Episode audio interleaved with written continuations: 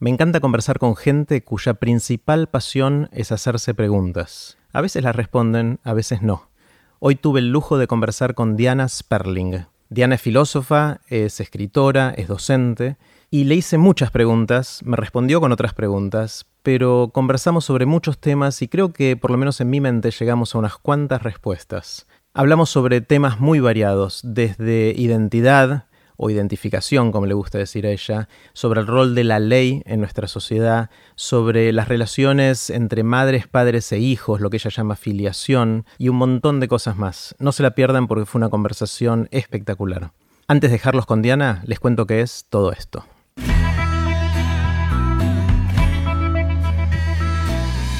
Esto es Aprender de Grandes el podcast donde comparto lo que aprendo mientras intento aprender durante toda la vida y lo que converso con gente que admiro.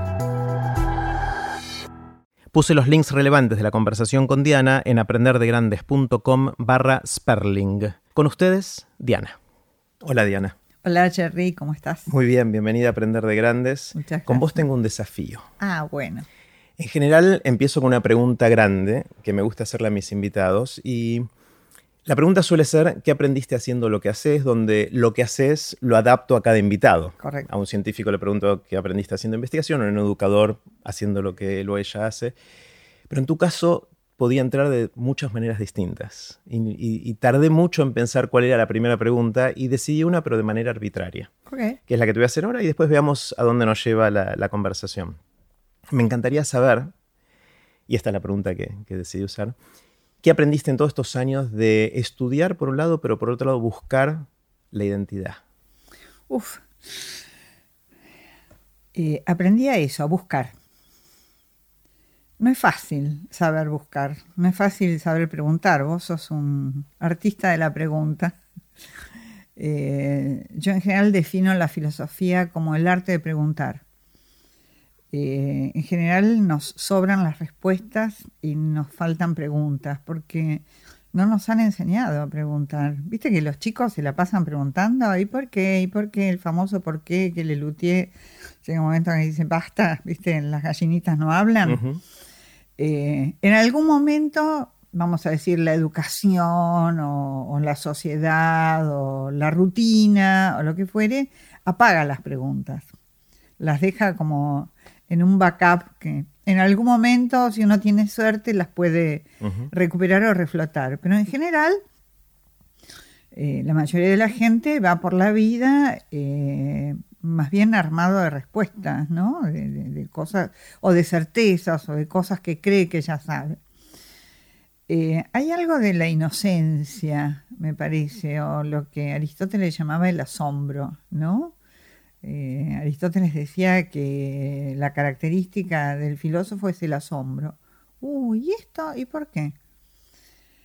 Eh, quizás una de las preguntas más famosas de la filosofía es la que formula Leibniz en el siglo XVII. ¿Por qué hay algo y no en su lugar la nada? Es maravilloso esto. Esto desplegalo como quieras, para adelante, para atrás, para arriba, para abajo. Eh, esta pregunta contiene todas las preguntas. Entonces creo que una de las cosas más difíciles, y a esto me dedico yo, es aprender a preguntar y enseñar a preguntar, es decir, a buscar. ¿Qué es lo que hay que poner entre paréntesis? ¿Qué es lo que hay que ponerle puntos suspensivos? Eso que uno siempre creyó y a lo mejor no es tan así, eh, porque venimos muy formateados, digamos, por, por miles de años de cultura eh, y lo tenemos totalmente incorporado. Entonces creo que eh, el aprendizaje más valioso para mí fue eh, aprender a buscar y aprender a preguntar y poder transmitir algo de esto, tratar de enseñarlo. Está buenísimo. Eh, justo ayer grabamos otro episodio de Aprender de Grandes con, con otros invitados. Y él me decía algo muy parecido. Ah, Decía, estaría bueno que en la escuela enseñemos a los chicos a hacer preguntas y los evaluemos por cuán buenas son sus preguntas, no qué tal saben las De respuestas. acuerdo totalmente con eso. Eh, y va en la misma línea, ¿no? Eso. sí, sí, sí. Es muy difícil preguntar. Mm. Por otro lado, sería bastante angustiante preguntarnos todo, todo el Desde tiempo, ya. ¿no? O sea, por algo nuestro, entiendo que evolutivamente nuestro cerebro desarrolló la capacidad de crear categorías, entonces cada vez que vemos un árbol decimos, bueno, eso es un árbol, y ya sabemos, ya. le ponemos todos los atributos de árbol, sabemos que se va a quedar quieto, que no nos amenaza, que tiene ciertas características, que Sí. nos puede dar sombra, lo que fuera. Sí. Eh, y si cada vez que vi- viéramos un árbol tuviéramos que hacernos esas preguntas, sería muy complicado porque no Sí. podemos vivir así en la vida. ¿no? Entonces está, una está bien lo de hacerse preguntas, pero es Sí. también tener ciertas certezas para poder enfocar esas preguntas en donde vale la pena. ¿no? Desde ya. ¿Cómo, cómo lo ves eso? Eh, mira, hay dos grandes pensadores que dijeron la posta. Eh, uno es Nietzsche, para variar. Eh, él habla eh, especialmente en la ciencia jovial, lo que se conoce mal traducido como Gaia Ciencia, es la ciencia jovial. Él habla de los errores útiles. La humanidad vive en base a errores útiles que permiten la prosecución de la vida. Porque efectivamente, por ejemplo, nosotros seguimos diciendo el sol sale a tal hora. El sol ni sale ni no sale, digamos. Pero te vas a poner a cuestionar cada vez cuando ves que amanece si el sol sale o no sale, digamos, lo tenemos como incorporado, ok. Y Hannah Arendt habla también en la misma línea de prejuicios útiles. Porque efectivamente, si uno levantarse a la mañana tuviera que reconstruir todo el saber sobre el mundo, no podés ni, ni, ni empezar ni lavarte los dientes, Claro. digamos, ¿no? Sabés que tenés que lavarte los dientes, chau. y no te lo cuestionás. No te lo cuestionas. Entonces, indudablemente eh, está bien lo que vos planteás. Hay una especie de delicado equilibrio entre determinadas cosas que hay que saber eh, para poder arrancar y, y hacer la vida, y eso es una especie de plataforma de base. Yo siempre eh, digo que para mí la rutina es extra- extraordinariamente benéfica. Si yo no tuviera una rutina, que sé que a las 10 tal cosa, a las 12 tal cosa, después paso a buscar a tal, después doy clase tal, etcétera, no puedo pensar. Y como yo me dedico a pensar, necesito ese marco, digamos, de algo ya estable, ya armado, organizado y establecido, para dejar el espacio libre para que surjan otras cosas más creativas, ¿no? Claro, ent- entonces quizás la decisión es cuáles son las preguntas que vale la pena hacerse, ¿no? Esa es como la gran pregunta, Así quizás, es, una de las es. primeras. Sí. ¿Y cómo abordamos eso? Ups. Laburando. Laburando, sí. Mira, eh, a ver, no se puede decidir de antemano cuáles son las Mm. preguntas. Solo preguntando uno descubre cuáles son las preguntas que... Yo creo que la pregunta va por el lado de la deconstrucción. Es decir, deconstruir determinadas certezas. Vos recién decías, bueno, un árbol es un árbol, efectivamente, son las categorías, muy bien. La palabra categoría, que uno la dice así como eh, tan livianamente en general, la usa en el, no te digo en, en el lenguaje coloquial, pero lo usa Casi. muchas veces casi. Uf, es una palabra pesadísima, viene de un verbo griego, categoreo, que quiere decir predicar. Mira vos. Mira lo que me entero. Mira, mira de lo que uno se entera, ¿no? Predicar, para que yo pueda decir, esto es un árbol, o este árbol es un álamo o un pino, eh, hay un sujeto y hay un predicado. Poder decir algo de algo, eso es categoría. Pero para poder decir algo de algo, tiene que haber una serie de reglas que yo pueda eh, conocer y observar. Por ejemplo, no puedo decir, este árbol es eh, mariposas, ¿sí? Si quiero hacer una metáfora. Pero, o la casa es chicos. No, eh, digamos, la famosa concordancia de sujeto y predicado, género, número, bla, bla, bla, esto tiene que ver con las categorías. Pero las categorías son ya un corset del pensamiento, ¿no? Eh, para variar otra vez, dijo alguna vez una frase genial, Dios está en la gramática. Dios está en la gramática. ¿Qué quiere decir? Que esto que nosotros tenemos incorporado como absolutamente natural y automático, que la gramática es esta, porque hablamos una determinada lengua con una determinada gramática, en el fondo, detrás de esto hay algo ideológico y hasta teológico. Quiere decir, hay una concepción del mundo detrás de cada lengua que tiene una construcción gramatical y no hay ninguna lengua que no la tenga. De los miles de lenguas que hay en el mundo, todas tienen su gramática. Esa gramática transmite o trasluce o expresa un modo de ver el mundo. Ese modo de ver el mundo tiene que ver con cómo se ubica el humano de esa cultura particular eh, en relación a la existencia, al Dios, los dioses o, las entidades que sean, eh, al otro, al prójimo, al universo en general, esa, entre comillas, cosmovisión, que también es una palabrita que se da por sentada y ¡puf!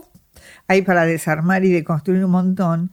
Eh, entonces, cuando Nietzsche dice Dios está en la gramática, está diciendo, ojo, porque una lengua que tiene una determinada gramática está sustentada sobre una determinada concepción del mundo que tiene eh, su costado ideológico, teológico, ontológico, filosófico o lo que fuere. Por ejemplo, un, ejemplo relativamente sencillo.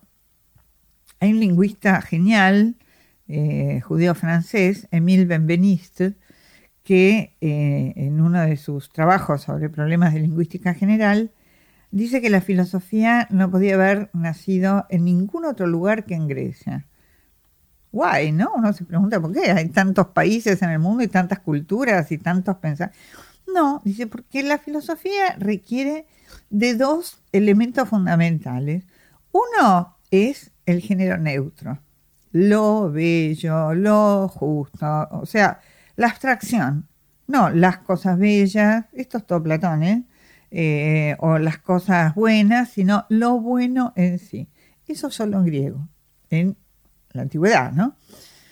Y el otro factor fundamental para la filosofía es el verbo ser conjugado en presente. Esto es un micrófono. Esto es una sala. Sin esto no se puede hacer concepto. El concepto requiere la definición. ¿Y el latín no lo tiene eso? El latín sí porque viene del griego, pero hay montones de lenguas. Otros idiomas que, eran de esa época que no lo tienen. El hebreo no lo tiene. Mm. Eh, hay un libro maravilloso de George Steiner, recientemente fallecido, genio total. Eh, el libro se llama Después de Babel. Después de Babel, o sea, es que George Steiner tenía cuatro lenguas maternas porque era hijo de, bueno, inmigrantes y demás, entonces hablaba inglés, francés, eh, hebreo y alemán, como así, ¿no? Eh, entonces, él decía que eso le permitía pensar en, en, pistas paralelas y en simultáneo con diferentes gramáticas. Y que al funcionar así, su cabeza funcionaba así, empezó a entender los problemas de la gramática y de la traducción y demás. Entonces él muestra ahí que hay un montón de lenguas que no tienen esta estructura del verbo ser como eje absoluto. Por ejemplo, eh, vos sos, eh, no sé, escritor. Eh, no dicen yo soy escritor, dice yo escribiendo. En otras lenguas se dice Claro, Claro, claro. En mm. lengua de cultura, la antropología estudia, digamos, que uno diría, ay, no, viste qué primitivo. No, no, de mm. primitivo nada. Mm. Simplemente tienen otra lógica, otra gramática, otra manera de andar por el mundo, que no es la cosa estática de la definición del concepto de lo que queda congelado en un verbo ser en presente, es puro, puro devenir, digamos, ¿no? Claro, es otra concepción del tiempo en ese caso. Absolutamente. Y de hecho el tiempo es uno de los ejemplos que a mí me gusta de diferencias de idiomas, que siempre lo menciono, que es en castellano decimos hacer tiempo. Si vos tenés que esperar que pase algo, decís estoy haciendo tiempo. Claro. Y en inglés decís kill time. Claro. Matar el tiempo. Claro. Esto ni siquiera es gramatical, es, el significado de una, qué palabra se usa para simbolizar algo. Y creo que eso puede tener implicancias en cómo uno enfoca la espera, ¿no? Absolutamente, por eso Dios está en la gramática. Mm. Porque cómo concebimos nosotros el tiempo tiene que ver con qué verbos nos provee nuestra lengua para hablar del tiempo. Por eso Heidegger, eh, en Ser y Tiempo, hace toda una disquisición con respecto a esto y los traductores se vuelven locos, porque cómo traducís del alemán estos conceptos tan difíciles. La, una de las traducciones quizás más, no sé, más aproximadas eh, es cuando Heidegger dice, el tiempo no es, el tiempo temporea. Es decir, hace lo propio del tiempo, Claro. que no es ser. Por eso se llama ser y tiempo, ¿no? Pero ahí tenés un ejemplo maravilloso en relación a esto. Que hay que inventar ese Eh, verbo para, para explicar- Exacto, explicarlo o traducirlo. Claro, en castellano no hay. Sí. El griego, el latín y, y las lenguas romances que vienen del griego y del latín no lo tienen. So, hay que hacer algo con esto. Creo ¿no? que esto me decís, Diana, por primera vez entiendo algo que un amigo me- mío me dice hace 30 años. Él decidió estudiar alemán para leer a Freud. Claro, claro. Eh, y yo digo, pero hay- buenas traducciones, léete las traducciones. No vale la pena estudiarte alemán, que es un despelote, para, es re difícil de aprender. Eh, Te va a llevar un montón. En vez de eso, lee a Freud en vez de aprender alemán. Y él me decía, no, no, hay que, hay que leerlo en alemán. Y yo, ahora que me decís esto, estoy resignificando un poquito lo que me dice este hace tanto tiempo. claro. Bueno, eh, hay un término freudiano imposible que es- lo voy a decir pésima porque Eh. pronuncio horrible, pero tengo asesores de alemán, Nachträglichkeit, que se traduce por retardo, el tiempo de retardo, ¿no? Ajá. Es decir, la precu, digamos, sería en francés, aquello que se constituye en un segundo tiempo. El, el- Freud dice que la represión primaria, que es lo que constituye al sujeto del inconsciente, es un segundo tiempo de algo que no tuvo primer tiempo. Mm. Es en ese segundo tiempo, en una precu, que uno puede decir, ah, hubo tal cosa.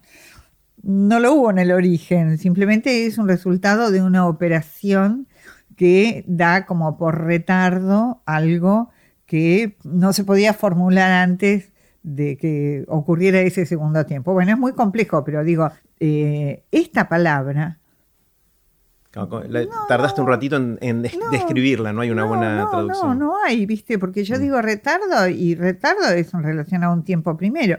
Pero acá no hay un tiempo primero, ¿no? Claro. Entonces es, es muy complicado. Sí. sí, sí. Esto quiero volver a la pregunta inicial, porque entonces me pregunto, de todas estas preguntas que vale la pena hacerse, probablemente una de ellas es ¿quién soy?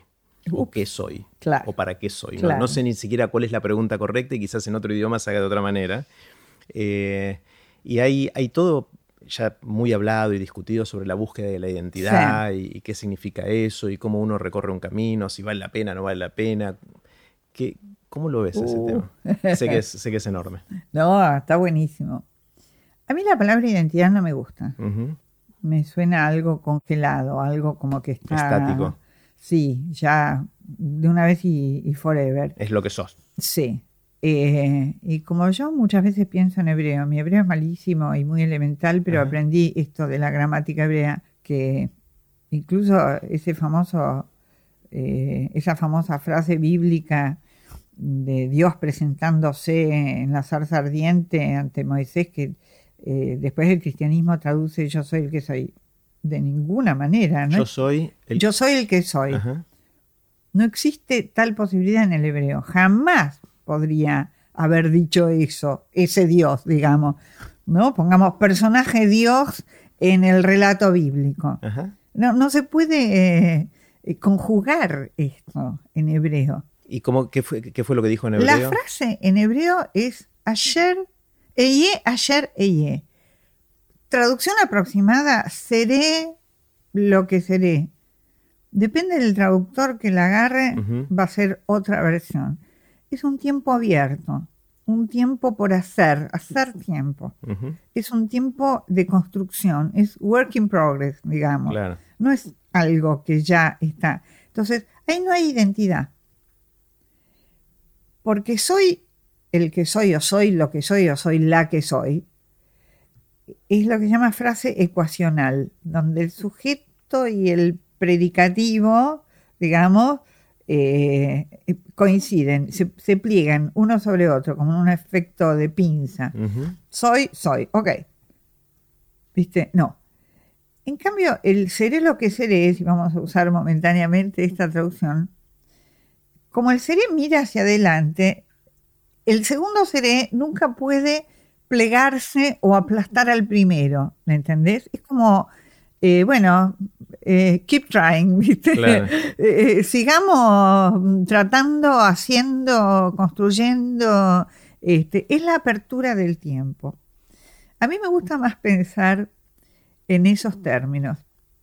en el sentido de eh, no algo concluido y ya fijado, sino algo en construcción y que depende de muchísimos factores. Por eso me gusta más hablar de identificaciones que de identidad. Mm.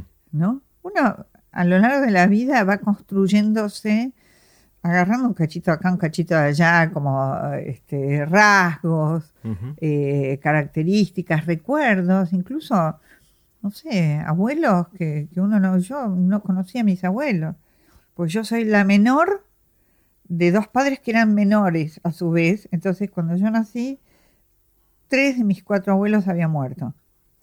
Sin embargo, yo tengo anécdotas o historias de mi abuela paterna que cocinaba, cocinaba, eran muy pobres, entonces cocinaba para, para afuera, digamos, se ganaba la vida con eso.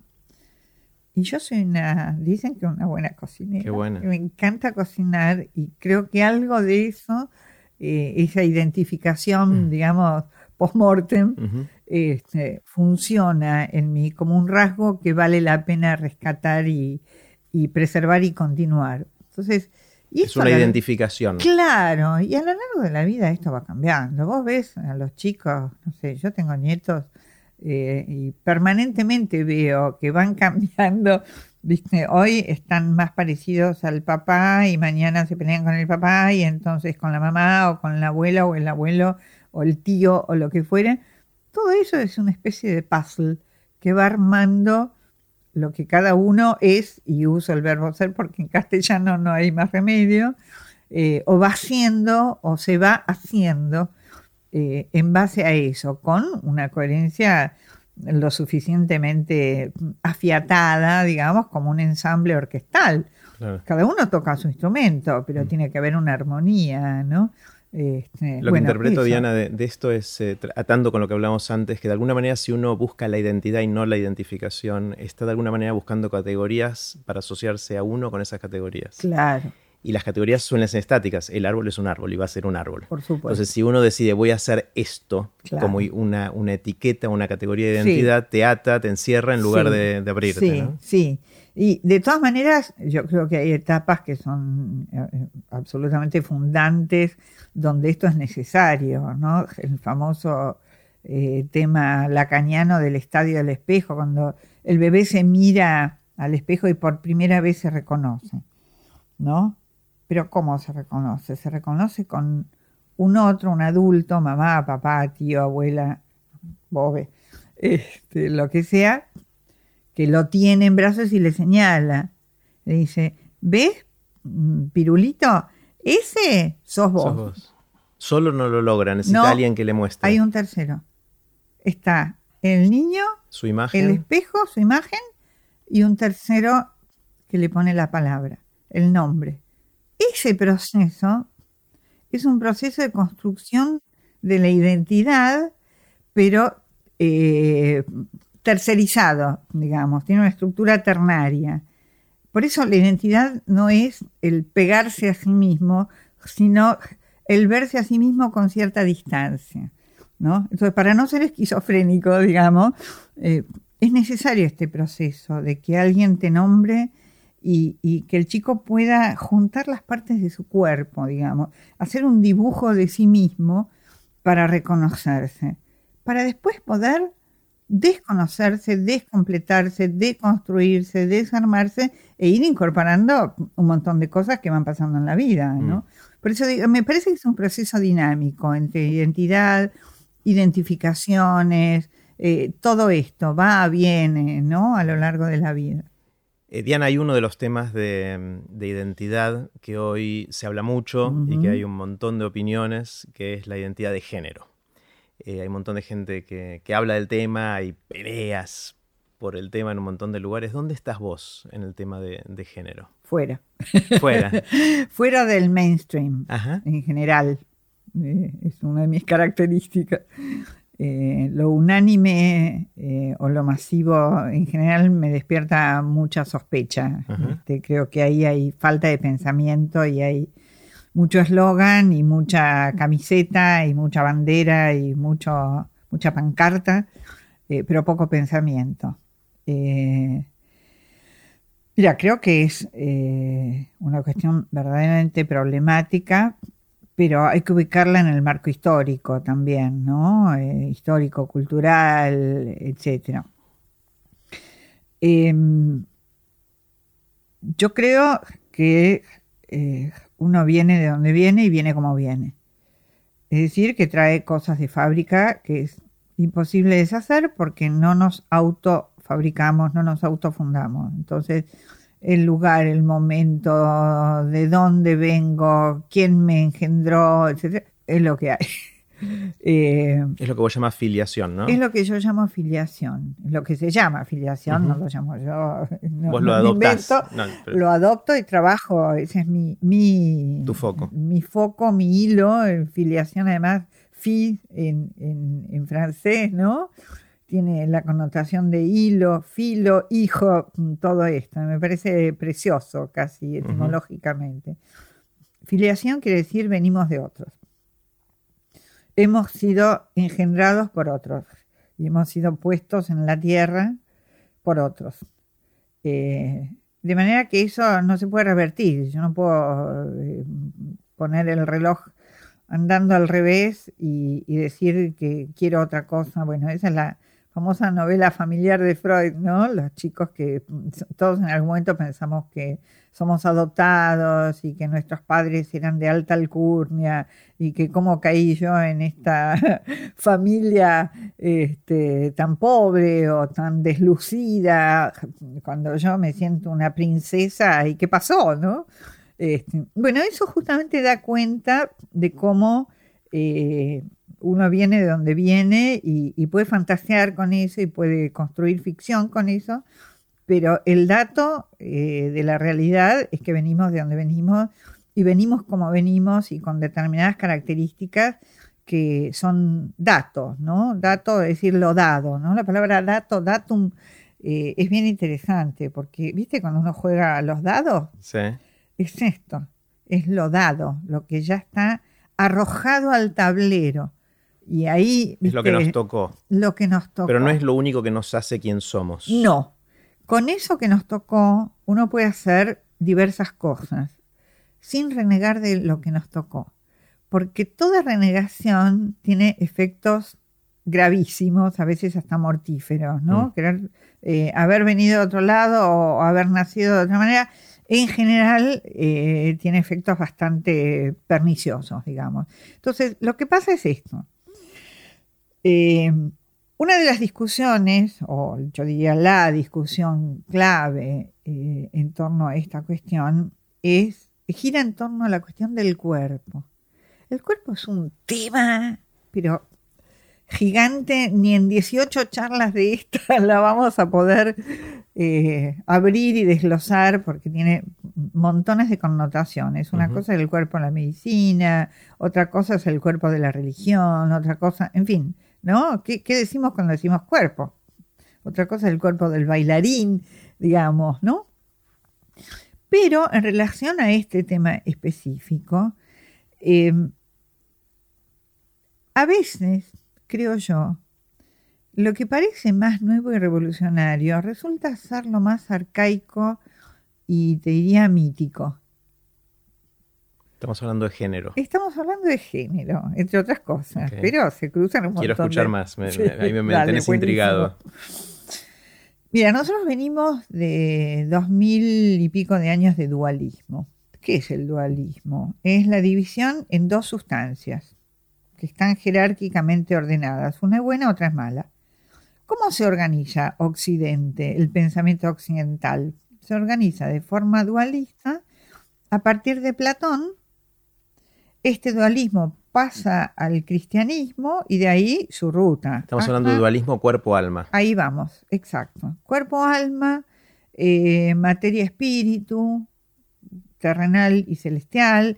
Son dos categorías que uno, viste, hoy en día se habla de lo espiritual y lo espiritual. Si recorres las revistas de peluquería, que son sumamente útiles. Hablando de categorías, me encantó. Revistas de, de peluquería. Revista de peluquería, para mí es un material bibliográfico genial porque te sitúa en el aquí y ahora de una manera que no hace ninguna bibliografía, digamos, más sofisticada. Las revistas de peluquería, eh, ponen permanentemente, por lo menos peluquería de mujeres, no sé, viste. Yo voy poco, pero cuando voy me dedico a estudiar ahí. Eh, ponen permanentemente en tapa o en notas centrales a influencers, ¿no? Modelos, actrices, etcétera, etcétera, que dicen muy sueltas de cuerpo, y valga la paradoja, que se dedican a lo espiritual. Mm. ¿no? Hacen diversas disciplinas. Si vos haces una estadística casera nomás, te vas a dar cuenta de que todas las personas que le dan tanta bolilla supuestamente a lo espiritual son personas cuyos cuerpos están hiper trabajados, operados, manoseados, metamorfoseados, etcétera, etcétera. no me jodan, para decirlo en sencillo. Y además son personas en general de muy buena posición y de eh, recursos más que súper abundantes y suficientes, de manera que lo espiritual sería como una especie de lujito, de, este, miren qué espiritual que soy, que no pienso solamente en el dinero o en el sexo o en la comida, sino que tengo también. Este es el dualismo, eh, es la versión degradada, diría yo, de Platón. Aunque parezca loco, ¿no? Esto que estoy diciendo. Quiero decir, eh, lo espiritual es una categoría creada, no es natural, digamos, nosotros la tenemos naturalizada, pero es una categoría creada por una determinada cultura en un momento determinado.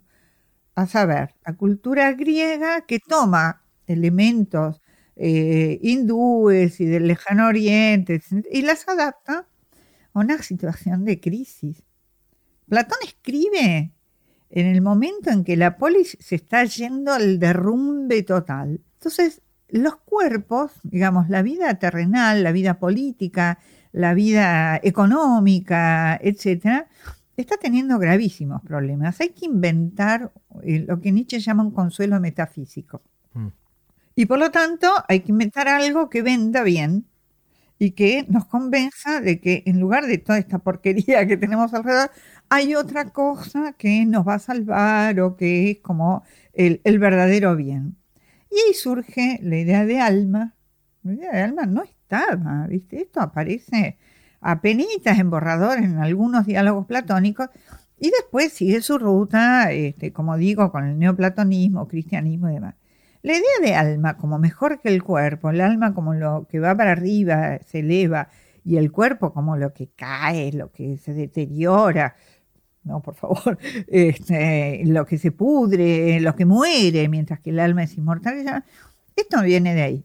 ¿Ok? Entonces, hoy en día, digo, salto dos mil y pico de años, pero creo que se va a entender. Hoy en día, cuando se habla de que el cuerpo es un dato totalmente aleatorio y que si uno nace como hembra o como varón o como mujer o como hombre o ponerle lo que quiera, este, eso es totalmente accesorio y no es realmente importante porque no, no, realmente no es significativo o relevante que tengas o no tengas pito. Ayer tuve una, una charla con mi nieto que va a cumplir cuatro años, este, hablando de que cómo se bañó y que se lavó este, el pito del culo y la conchita no, porque no tenemos los varones. Ok, dato de la realidad. Entra al baño a hacer pipí, ve a su papá y, oh, qué casualidad, ¿no? Tenemos lo mismo. Ok, después hará lo que quiera con eso, lo que pueda, lo que la vida le, le sugiere o le permite y demás, pero no es que no existe. No es que venimos con un cuerpo que nos podemos sacar como si fuera una pilcha cambiarlo por otro y entonces nos autoengendramos como si no tuviéramos ese dato que viene de fábrica. No sé si se entiende, esto. Entonces, digo, la identidad de género en algunas posturas, no digo todas, en algunas posturas, eh, todas las batallas por el sexo líquido, la identidad líquida, etcétera, etcétera, por más revolucionarias y novedosas y, absolutamente shocking que parezcan, son profundamente platónicas y dualistas. No les importa, ellos dicen que no les importa el, el cuerpo al mismo tiempo que ponen el cuerpo en primerísimo primer plano, como es notorio en los medios, en las redes y demás, pero hacen del cuerpo eh, un factor a decidir a Piacere como uno quiere y como uno le plazca y hoy me pongo esto y mañana me pongo el otro, etcétera, etcétera. No me define el cuerpo. Yo creo que el cuerpo sí define en una enorme cantidad de cosas. Cualquiera que haga alguna actividad física del orden que sea, lo sabe, los achaques que uno tiene o las características de cada cuerpo son absolutamente particulares, singulares, diferentes. ¿no? Mira, lo paso un momentito a otro plano para que se entienda esto. Eh, en el psicoanálisis, después de todo el, trabajo que hizo Freud eh, a partir de la pregunta fundamental que hizo un padre, y bueno, inventó el mito de Totem y Tabú, del padre de la horda, después escribió el Moisés al final de su vida para averiguar qué es un padre, qué significa ser un padre, bla, bla, bla todo esto tiene que ver con la filiación, viene Lacan y dice, el padre es una función. El padre es una función. Es cierto. No es el señor Carlos Alberto padre. Puede ser este, puede ser el otro, puede ser el abuelo, el tío, eh, en fin, alguien que cumpla con una determinada función que es la prohibición al niño. ¿Ok? El que separa, el que prohíbe, el que introduce al hijo en la ley. Esa es la función paterna. Ahora, esto se ha vulgarizado de tal manera, la frase el padre es una función, que yo escuché incluso a muchos psicoanalistas decir el padre es una función y si es hombre, mujer, marciano o lo que fuere, no tiene ninguna importancia. A eso yo respondo, eso es dualismo puro. Sí es una función, pero la función ancla en un cuerpo. Para que haya función, tiene que haber un cuerpo que sostenga esa función siempre fallida, con errores, con todo lo que se te ocurra. Pero somos seres corporales, terrenales y temporales. Eso quiere decir que nuestro cuerpo nos instala en el mundo de una determinada manera. Y no podemos hacer caso omiso, porque si no, nos vamos de nuevo a la espiritualidad totalmente desanclada, suelta, volando el alma que se va al mundo de las ideas o al cielo o lo que fuere. Y volvemos a caer en esa cosa tan arcaica, tan mítica, tan, eh, diría yo, religiosa, incluso, de que el alma eh, es lo bueno y que el cuerpo es algo más o menos descartable. Y sobre esto hay muchísima ciencia ficción o eh, distopías o, arte apocalíptico, literatura, cine, eh, etcétera. Hay series que hablan de esto, donde este, en el futuro alguien va a poder extraerse eh, su mente, su memoria, etcétera, ponerla en el freezer, conservarla y dentro de 500 años se compra otro cuerpo que le guste más y se vuelve a implantar. Bueno, eso es Platón. Claro, pero eh, siento que en, esta visión dualística, platónica del ser, digamos, em, lo estás diciendo como que no necesariamente es la, la visión con la que comulgás. Ajá. Eh, creo que tu, sensación es, más de que somos una sola cosa y no hay dos cosas que se separan de esa manera, ¿no? Eh, sin embargo, hay gente que decide hacer una transición de género. Lo voy a bajar a un caso muy concreto. Alguien que nació y el sexo de nacimiento es hombre o mujer, decide en algún momento de su vida eh, que se siente del otro género y hace una transición de género y es una, una mujer trans o un hombre trans. Sí. Eh, ¿Cómo te parás frente a casos concretos en ese caso? Entiendo lo que decís del anclaje corporal, me queda clarísimo, pero ¿qué pasa en los casos donde sí suceden esas transiciones? Mira, em, hay que ir caso por caso, efectivamente, esto es muy singular. Una cosa es que haya algunos casos específicos y otra cosa es levantar la bandera de lo trans como si esto fuera la nueva normalidad. Y todo lo que no entra en esto Digamos, si sos heterosexual, sos de modé, sos anticuado. si sos hombre y te gustan las minas, o a mí me gustan los hombres, o lo que fuera, ay, qué poco paquete, ¿no? Digo, me parece que cuando esto se convierte unánimemente en esta especie de reivindicación donde cualquiera puede ser lo que quiere, como si, de nuevo, como si no existiera nada dado eh, predeterminado, sino que uno se autofunda y se, se autoengendra, incluso se cambia el nombre, se cambia bla, bla, bla. Eh, yo creo que estamos entrando en un terreno sumamente resbaladizo. Y lo voy a decir de esta manera. Por lo general se confunde el plano anecdótico o sociológico con el plano de la estructura. A ver. El derecho romano, hace muchos siglos ya, cuando define la institución de la filiación, dice, los hijos son hijos de uno y otro sexo. Aún en los casos de eh, fertilidades asistidas, etcétera, etcétera, es necesaria la participación de las células, digamos, de uno y otro sexo para engendrar un nuevo humano. No hay vuelta. Hasta acá, so far. Hasta hoy. Hasta hoy, esto es así. Lo que surja dentro de 50, 100 años, 200 años, yo no sé si se va a llamar humano. O sea, mm. lo transhumano, lo posthumano, eh, lo protohumano, no lo sé. Pero hoy, hoy nos reivindicamos todavía y seguimos teniendo las pasiones, los deseos, las dudas, las angustias de los humanos, las mismas que tuvieron hace miles de años los primeros que se enfrentaron con la incertidumbre, con eh, la pregunta por la muerte, por la vida, por etcétera, etcétera, etcétera. Entonces, los humanos, a diferencia de los animales, nosotros no tenemos crías, tenemos hijos. ¿sí? Tener hijos significa filiación, es decir, ingresar al hijo en una cadena sucesoria, donde cada uno es hijo de y es nombrado como hijo de cada lengua o cada cultura tiene su manera de decir. Por ejemplo, los apellidos, ¿no? Eh, Pedro Pérez. Eh, Martín Martínez. Hijo de. Hijo de. En hebreo es Ben. Y así sucesivamente. ¿sí? Entonces, esto es de estructura. Esto es una verdad de estructura.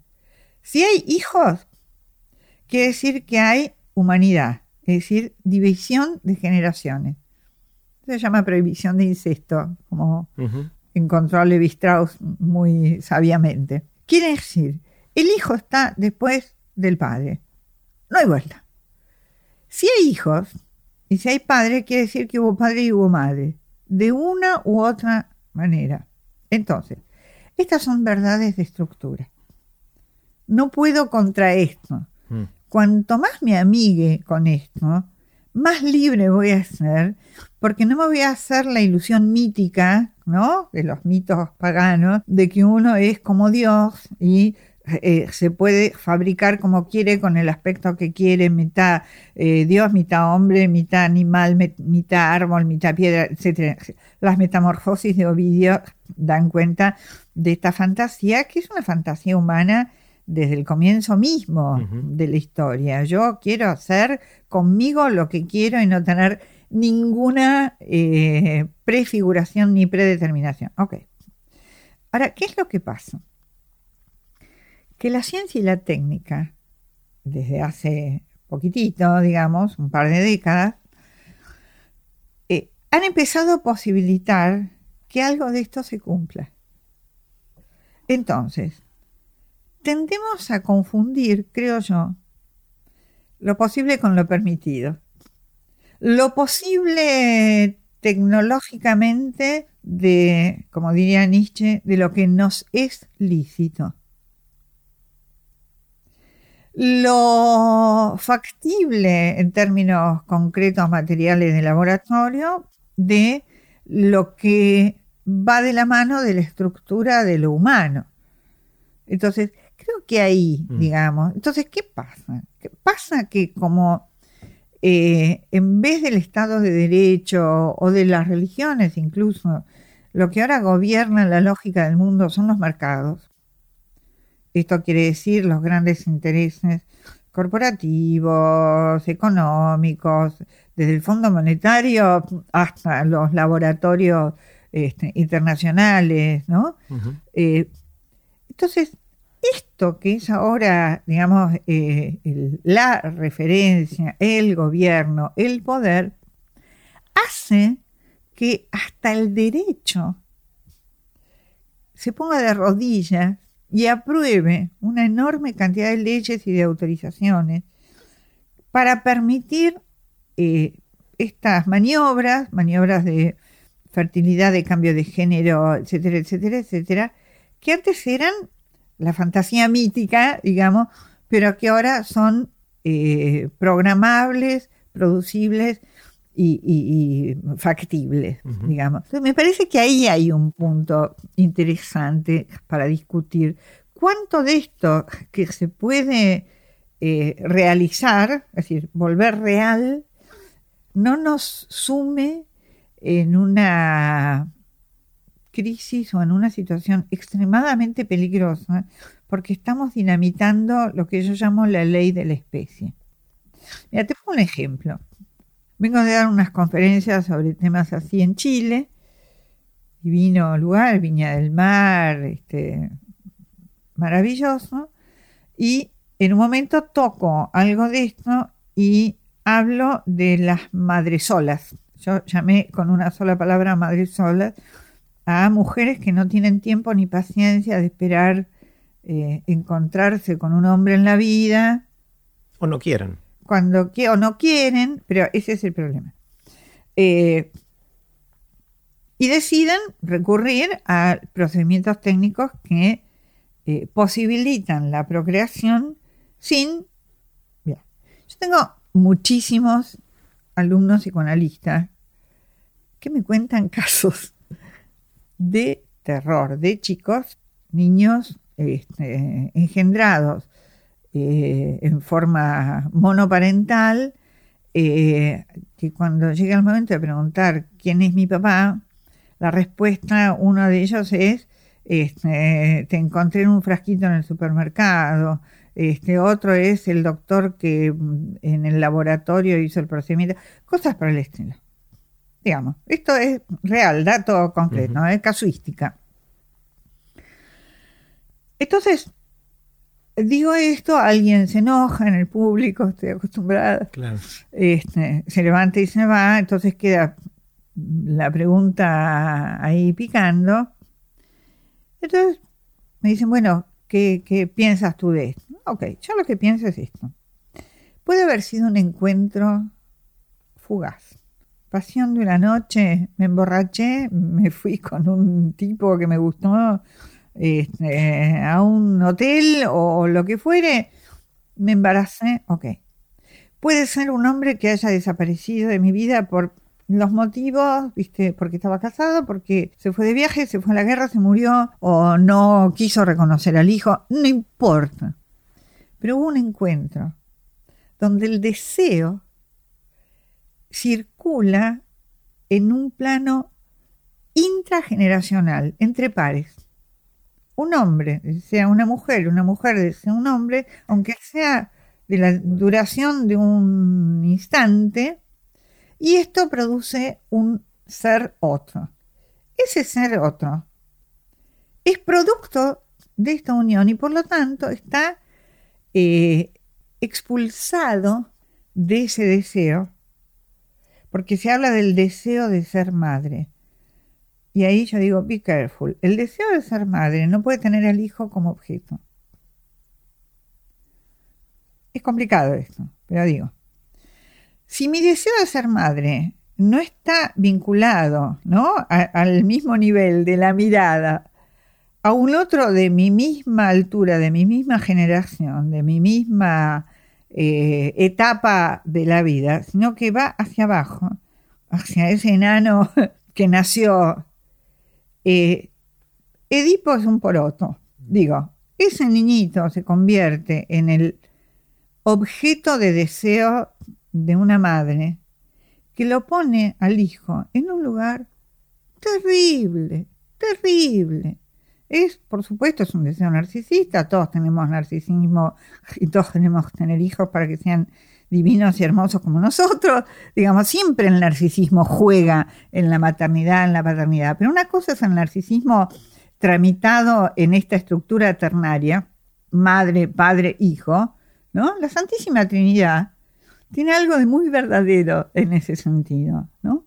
Este, y otra cosa es cuando no hay otro, y ese lugar simbólico del Padre, simbólico, porque puede estar y puede no estar, pero hay un señor que se encamó con esa señora en un momento de deseo. Punto.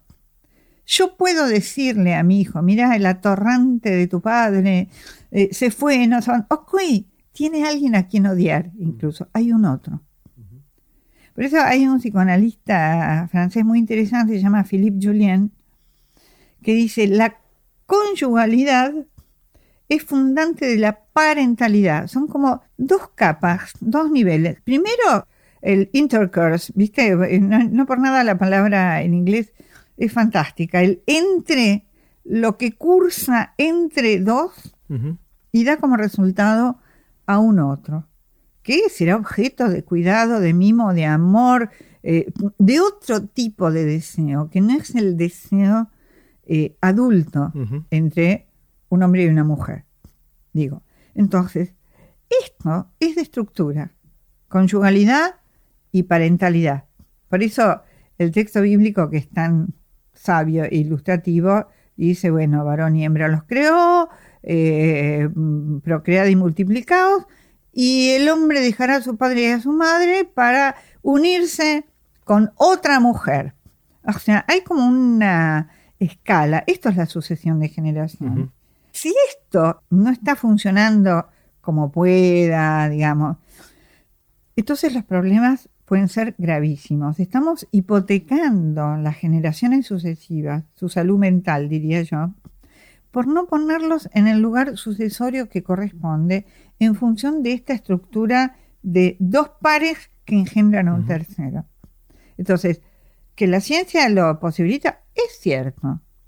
Nos preguntamos si yo tengo derecho como madre a tachar, viste como la doble generala, a tachar la categoría de padre, de padre simbólico en la mentalidad de ese chico, en el psiquismo de ese chico.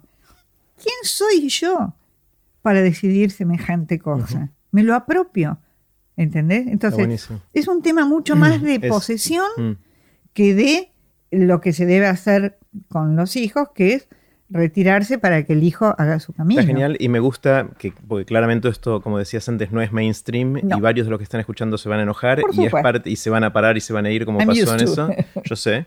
Eh, pero me encanta, me encanta escuchar opiniones distintas a las que son, porque te hacen pensar, ¿no? Y, y quiero volver por un segundo a algo que dijiste eh, al pasar, pero que, a mí en lo personal me, impacta mucho, que tiene que ver con eso, ese linaje que, le damos, parte genético, parte es de cómo nos crían y es cultural. Y ahí se meten en el medio los ritos, ¿no? O sea, uno, uno no solo es hijo de ese padre y madre, es hijo de una historia. Mm que, va más allá y que son esos ritos que ellos a su vez heredaron, no solo la genética, no solo la, educación puntual de qué nos dijeron que hagamos, sino lo que nos mostraron a través de costumbres, de ritos, de pueden ser religiosos, culturales, lo que fuera, ¿no? De, qué música escuchaban o, qué hacían o a quién le rezaban o lo que fuera en cada uno de los casos, ¿no? Y, yo tuve relación de amor y odio, eso en, mi propia vida, en el cual me acerqué y me alejé a eso y, y me encantaría que, yendo a esa línea de filiación que nos hace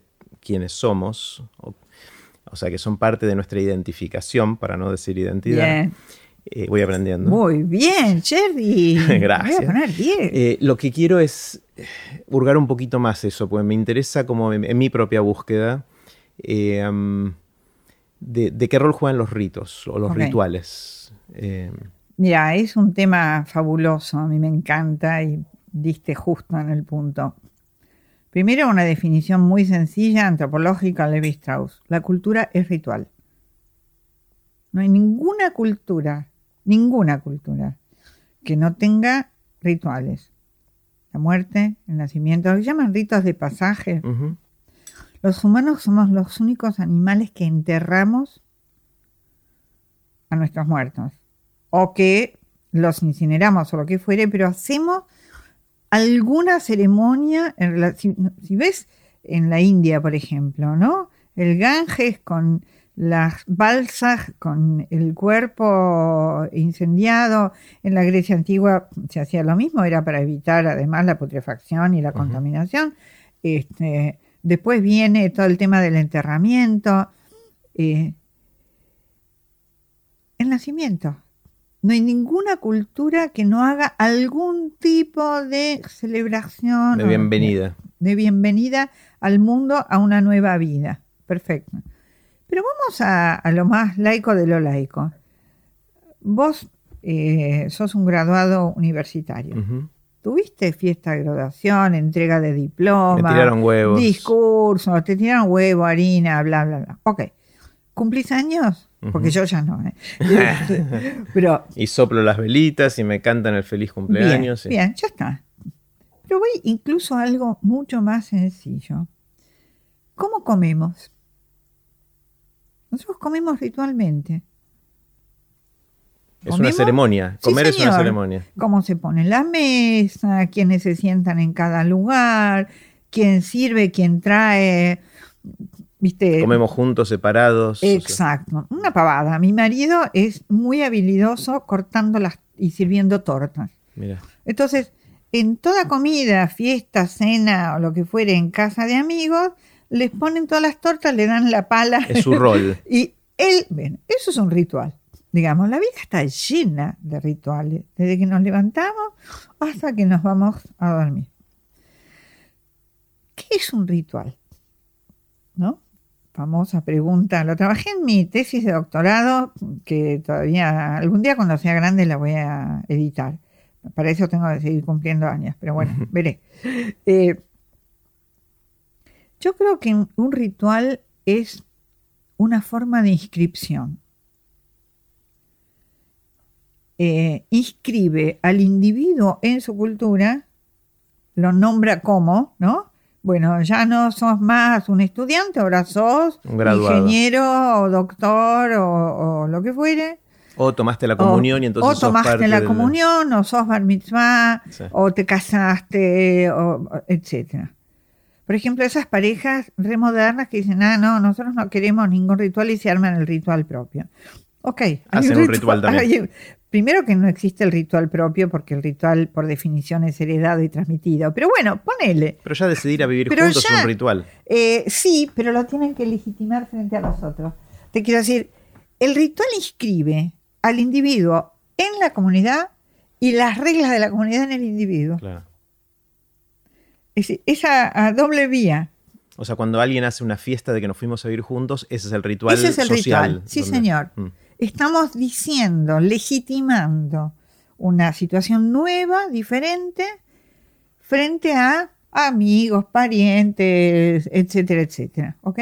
Entonces, los rituales son eh, la forma más antigua de inscripción antes de que existiera la escritura y antes de que existieran las leyes, el derecho como institución. ¿Qué se hacía? Por eso, nacía alguien en la tribu X, tambores, danzas, lo que fuere, nombre porque es un humano y por lo tanto es hijo de, no importa cómo sea la concepción filiatoria en esa cultura en particular. Y a partir de ese momento, ese niño va a pasar por una serie de etapas que van a estar a su vez signadas por distintos rituales. En una cultura, el ritual de pasaje a la adultez era salir a cazar. ¿Cómo? Se le proveía lo que se llama el trípode, se le da el arco y la flecha, eh, el, ánfora para beber, eh, digamos, una serie de elementos para que ese que era un niño hasta ayer, ahora, como no existía adolescencia, esto es un invento de, la modernidad occidental, este, para que ese niño a partir de ahora ingrese a la comunidad de adultos pero tiene que probar que lo puede hacer, que está capacitado y que puede asumir esa, responsabilidad. Entonces, hay Eh, hay algunos antropólogos, hay uno concretamente se llama Van Gennep, que estudia el tema de los rituales de pasaje.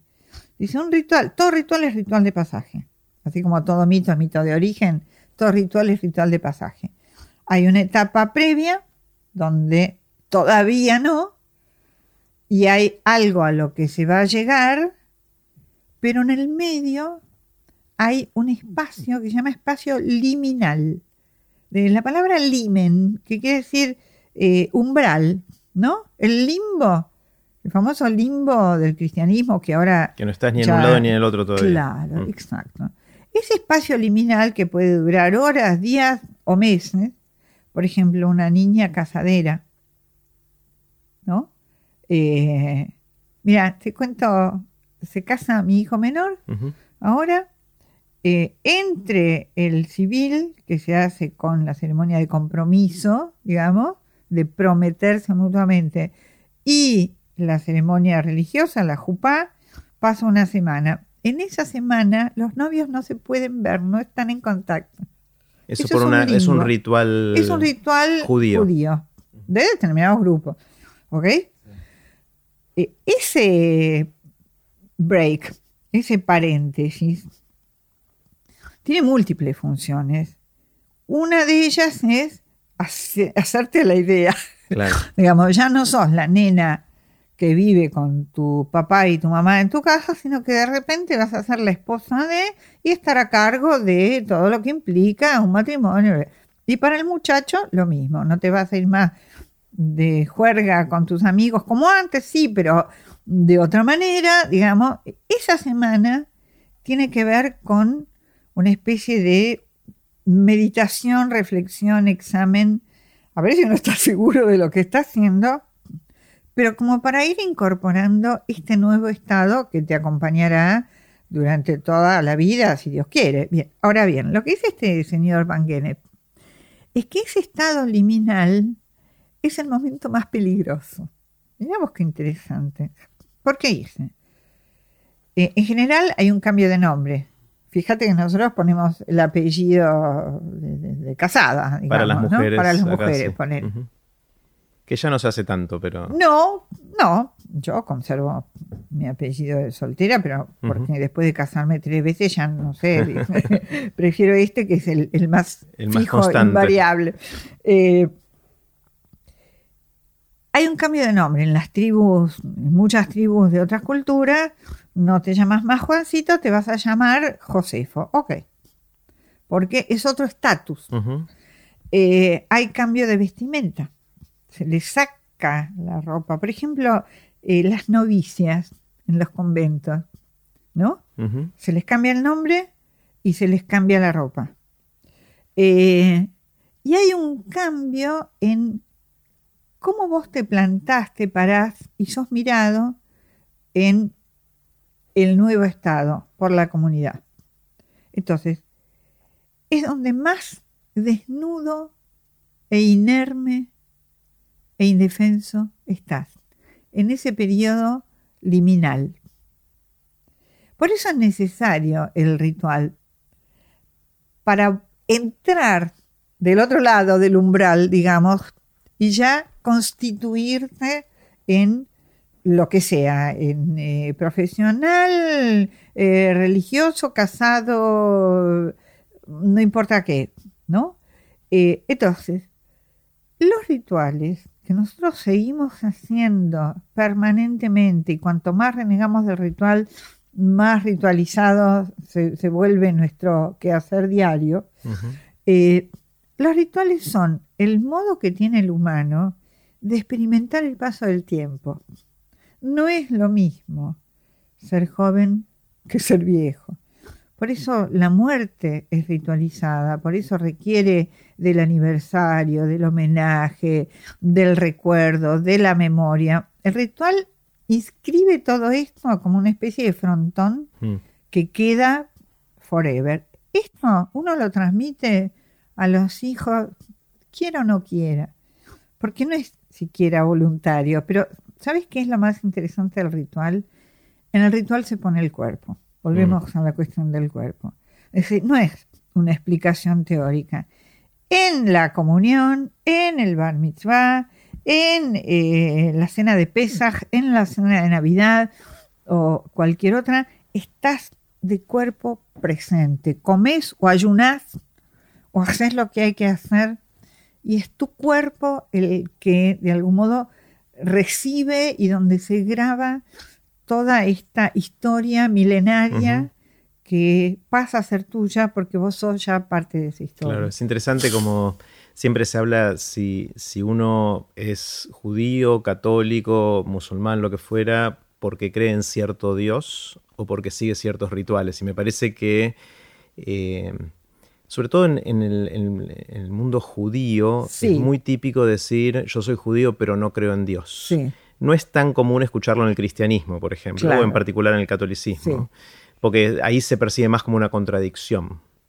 Eh, y lo, que me estás diciendo ahí, que, que, más allá de que uno cree o no en Dios, estos rituales que típicamente se asocian mucho a religiones, pero obviamente no solo a religiones, son parte constitutiva de, cada uno de nosotros. Por supuesto.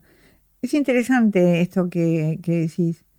Te voy a citar a otro pensador muy interesante, muy piola, muy actual, que se llama Daniel Boyarin. Es un académico este, israelí fantástico, muy revulsivo y original. Eh, él dice que entre decir no soy cristiano y decir no soy judío hay una diferencia esencial. Decir no soy cristiano alude a una fe. Decir no soy judío alude a una genealogía. Ser judío no tiene nada que ver con la fe en Dios. Para mí, ¿eh? Mira los fundadores del Estado de Israel. Ninguno era religioso. O sea, y miles y miles y millones de judíos, entre comillas, laicos, después podemos discutir esa categoría, que no creen en Dios, o que ellos creen que no creen en Dios, o que dicen que no creen en Dios. Además, la fe, como tal, es de algún modo irrelevante, por lo menos en mi mirada de lo que es el judaísmo. El judaísmo tiene mucho que, más que ver con esto, con la inscripción de la pertenencia a una historia milenaria, eh, con la acción, la ley, la normativa, que con la fe o la creencia, eso cada uno, ¿viste? Hay gente que a mí me dice, ¿cómo voy a ir a la sinagoga si yo no creo en Dios? ¿Y quién te va a preguntar lo que vos crees? Problema tuyo. A veces uno cree, hay días que que crees, hay días que mm. no, ¿no? Pero es otra cosa. Eh, Diana, querría hacerte algunas preguntas cortitas. Eh, vos tomate el tiempo que quieras para responderlas. Eh, o sea, pregunta cortita, respuesta. Respuesta a lo que quieras, lo que quieras.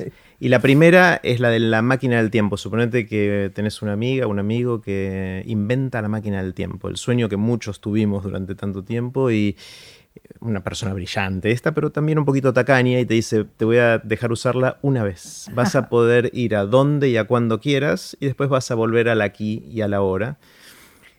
¿A dónde irías? ¿Al pasado o al futuro primero? rechazo la oferta. Bien. Respuesta original. Nadie me dijo eso hasta ahora. Contame.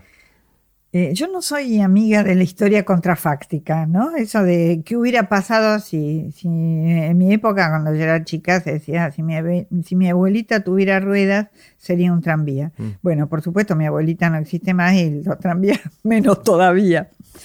No, yo estoy como muy apegada a, a lo que es eh, y esto me despierta tantas inquietudes, preguntas y, y asombros que no necesito ir ni para atrás ni para adelante, digamos. ¿Pero no te intriga eh, o no te gustaría revivir algo? No. Mira. No, no, creo que uno llega a donde llega como producto incluso de sus tropiezos, de sus caídas, de sus macanas, de, de aquello que... ¿Viste esa gente que dice yo no me arrepiento de nada? Minga, yo me arrepiento de montones de cosas, pero no volvería al pasado a rehacer cosas que creo que hice mm. mal. Porque creo que la que soy yo hoy es producto incluso de esos errores. Y la verdad, debo decir, no tengo de qué quejarme.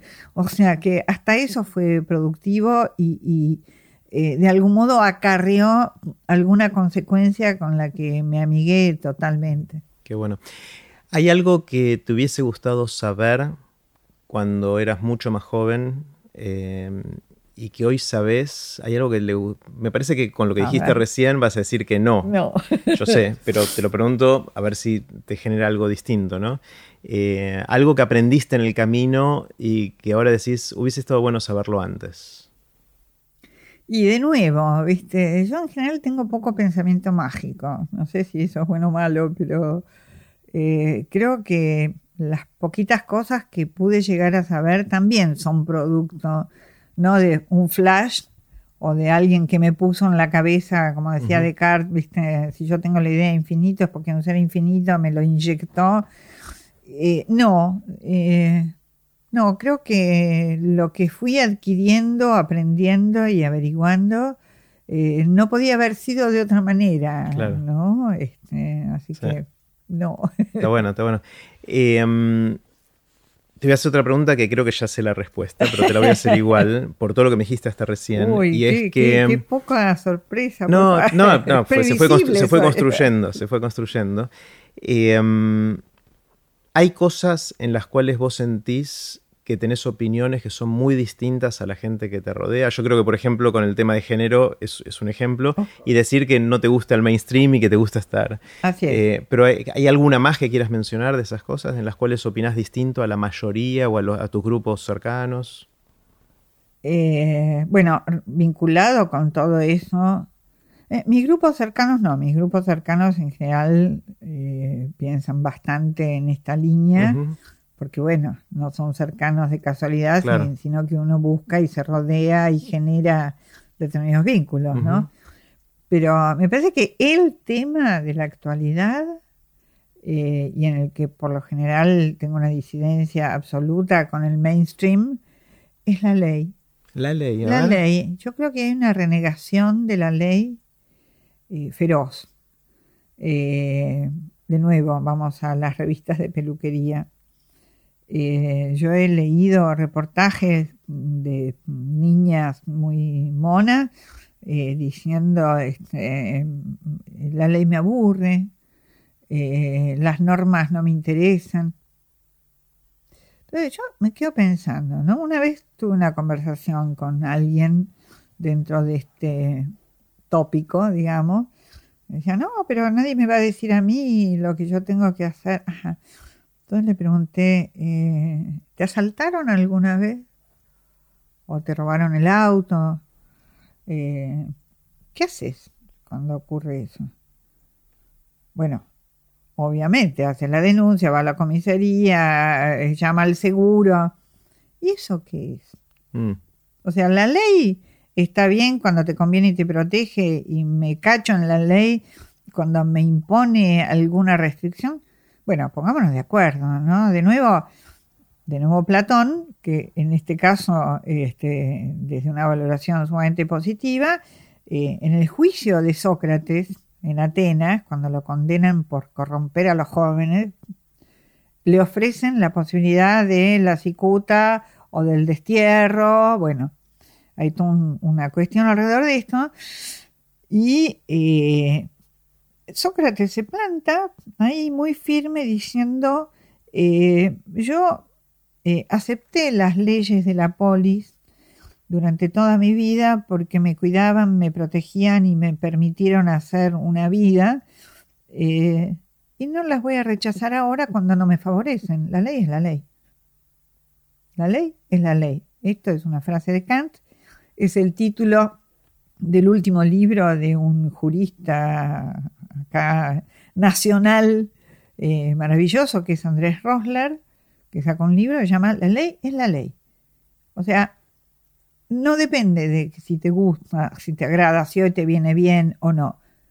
Es la ley. Y somos humanos gracias a la ley. Y vivimos, entre otros, porque no hay otra alternativa, gracias a la ley, bajo el amparo de la ley para lo que nos gusta y para incluso lo que nos prohíbe o nos impide. Entonces, en este punto me parece que hay una, carencia de pensamiento eh, con respecto a. es este como de alguna ¿no? manera desafiar eso que estás diciendo sería eh, poner en riesgo una institución que es muy constitutiva de, de la sociedad, ¿no? Es, No hay sociedad sin ley, no existe. Mm. Como no hay lengua sin ley, o sea, sin gramática, eh, nosotros somos producto de algo que se llama prohibición de incesto, como dije antes, que es la primera protoley. Mm. Hay un no. Algo no. Algo está prohibido. De ahí viene lo humano. Ese es el pasaje de la naturaleza a la cultura, Mm. de Silvia Strauss. Entonces la ley nos constituye como humanos, si no seríamos animales. Yo no tengo ganas de volver a ser salvajes y que cada uno haga lo que se le da la gana, digamos. Me parece que es por ahí, ¿no? Que este es un tema que requiere más atención o más consideración. Diana, ¿hay algo en lo que hayas cambiado de opinión que venías pensando para un lado y dijiste, "Mm, no, es para allá? Ah, sí. Los espárragos en conserva. Epa, a ver. ¿Estabas Siempre- en contra y ahora a favor o al revés? Sí, porque conocía determinados espárragos envasados que no me gustaban y prefería los frescos. Hasta que probé unos españoles que son la cosa más rica del mundo. Así que sí, cambié. de Bueno, después me pasas el dato. ¿Cómo no? me encanta, me encanta. ¿Qué, qué son, volviendo un poquito a Aristóteles, ¿no? Hablamos Sí. del asombro antes. Sí. Eh, ¿Qué son las cosas que a vos te asombran? ¿Cuáles son esas cosas que, que te maravillan, que las ves y decís, wow? Lo que más me asombra, bueno, me asombra ver a los chicos. Mi experiencia de abuela es una experiencia, además de familiar, amorosa, afectiva, emocional, babosa, etcétera, etcétera, es una experiencia filosófica. Por Ajá. ejemplo, la adquisición del lenguaje. Oh, Es maravilloso. Cuando mi nieto menor por primera vez dijo yo, en vez de nombrarse en tercera persona, dije, ah, caramba, esto está la lingüística, toda la historia de la lingüística y del psicoanálisis y de la filosofía. Alguien que diga yo, caramba, ¿no? Entonces, a mí lo que me asombra, no deja de sorprenderme y de maravillarme, es cómo eh, la historia se repite en el sentido de que esto, la estructura, vuelve a hacerse presente, a realizarse y a efectuarse en cada individuo que nace. Y esto, si no le damos bolilla a esto y no nos damos cuenta de que por más que querramos ser marcianos o cambiarlo todo, esto es así y nos constituye. Eh, no hay vida, no hay, eh, digamos, persistencia de la especie, ¿no? Entonces, esto me sigue maravillando y al mismo tiempo me maravilla la estupidez humana. mm, Cómo pueden pasar al lado de esto y no darle bola y creer que somos tan geniales que no necesitamos de la ley, del ritual, de la estructura, de la previsión, porque hacemos lo que queremos. Estas dos cosas en paralelo te diría que son mi mayor eh, motivo de asombro. qué bueno. Eh, ¿Tenés alguna habilidad inútil? Mira, soy bastante inútil en general este, y tengo muy pocas habilidades. Yo más bien te diría que tengo algunas inhabilidades útiles. A ver. Por ejemplo, soy una pésima repostera, muy buena cocinera y pésima repostera. Entonces, eso me hizo tal fama que mis amigas, que son buenas reposteras, Diana Wang, Debbie Jaffe, etcétera, me dicen, deja, deja. Yo me encargo. El postre lo hago yo, porque saben que si lo hago yo Sos inimputable en. Inimputable. Entonces, se puede dar vuelta a eso. Me encanta. Eh, ¿Cuáles son los libros que más te impactaron? Sé que leíste un montón a lo largo de la vida, pero seguramente habrá algunos Sí. eh, que hicieron que, que vos te identifiques, ya no voy a decir Sí. No, seas, está sino te perfecto, identifiques claro. eh, de la manera que te identificas hoy. ¿Qué, po- ¿Podés nombrar alguno? Sí, uff. Todo Nietzsche, Mm, todo Nietzsche. Primero, o entre los primeros. La ética de Spinoza me rompió la cabeza y me la sigue rompiendo. La Torá, mm. la Biblia hebrea en general, la Torá. El Antiguo Testamento. No, Es distinto. nosotros no decimos, los judíos no decimos Antiguo Testamento, porque eso es como decir, eso ya es de museo, hay uno nuevo que es el que No, está bien, pero es ese libro. Eh, se llama Biblia hebrea a lo que reúne el Pentateuco, los cinco libros de Moisés, más los escritos, más los profetas, eso, ¿no? Eso, perfecto. Que después va a tomar el cristianismo y hace En el cristianismo se llama el. Antiguo Testamento. Los cristianos llaman a esto Antiguo Testamento, eh, que no lo es porque no fue superado, digamos. ningún, Como dice, decía Harold Bloom, ningún texto es la superación de otro texto. Caso, se pelearán, caminarán de la mano, verán cómo dialogan, pero no es que uno le rompió el traste al otro y es más nuevo y más mejor, ¿vio? Por lo menos no en esto. Mm. Quizás en ciencia es posible, pero no en filosofía y no en fuentes. Nosotros no hemos superado la tragedia. Mm. Nosotros leemos hoy en día Sófocles y nos produce el mismo escalofrío. Ese es otro gran texto, digamos, digo texto porque son todas las tragedias, eh, que también me, rompieron la cabeza. Pero también está Madame Bovary y también están los libros de Philip Dick, que ¿Cuáles son?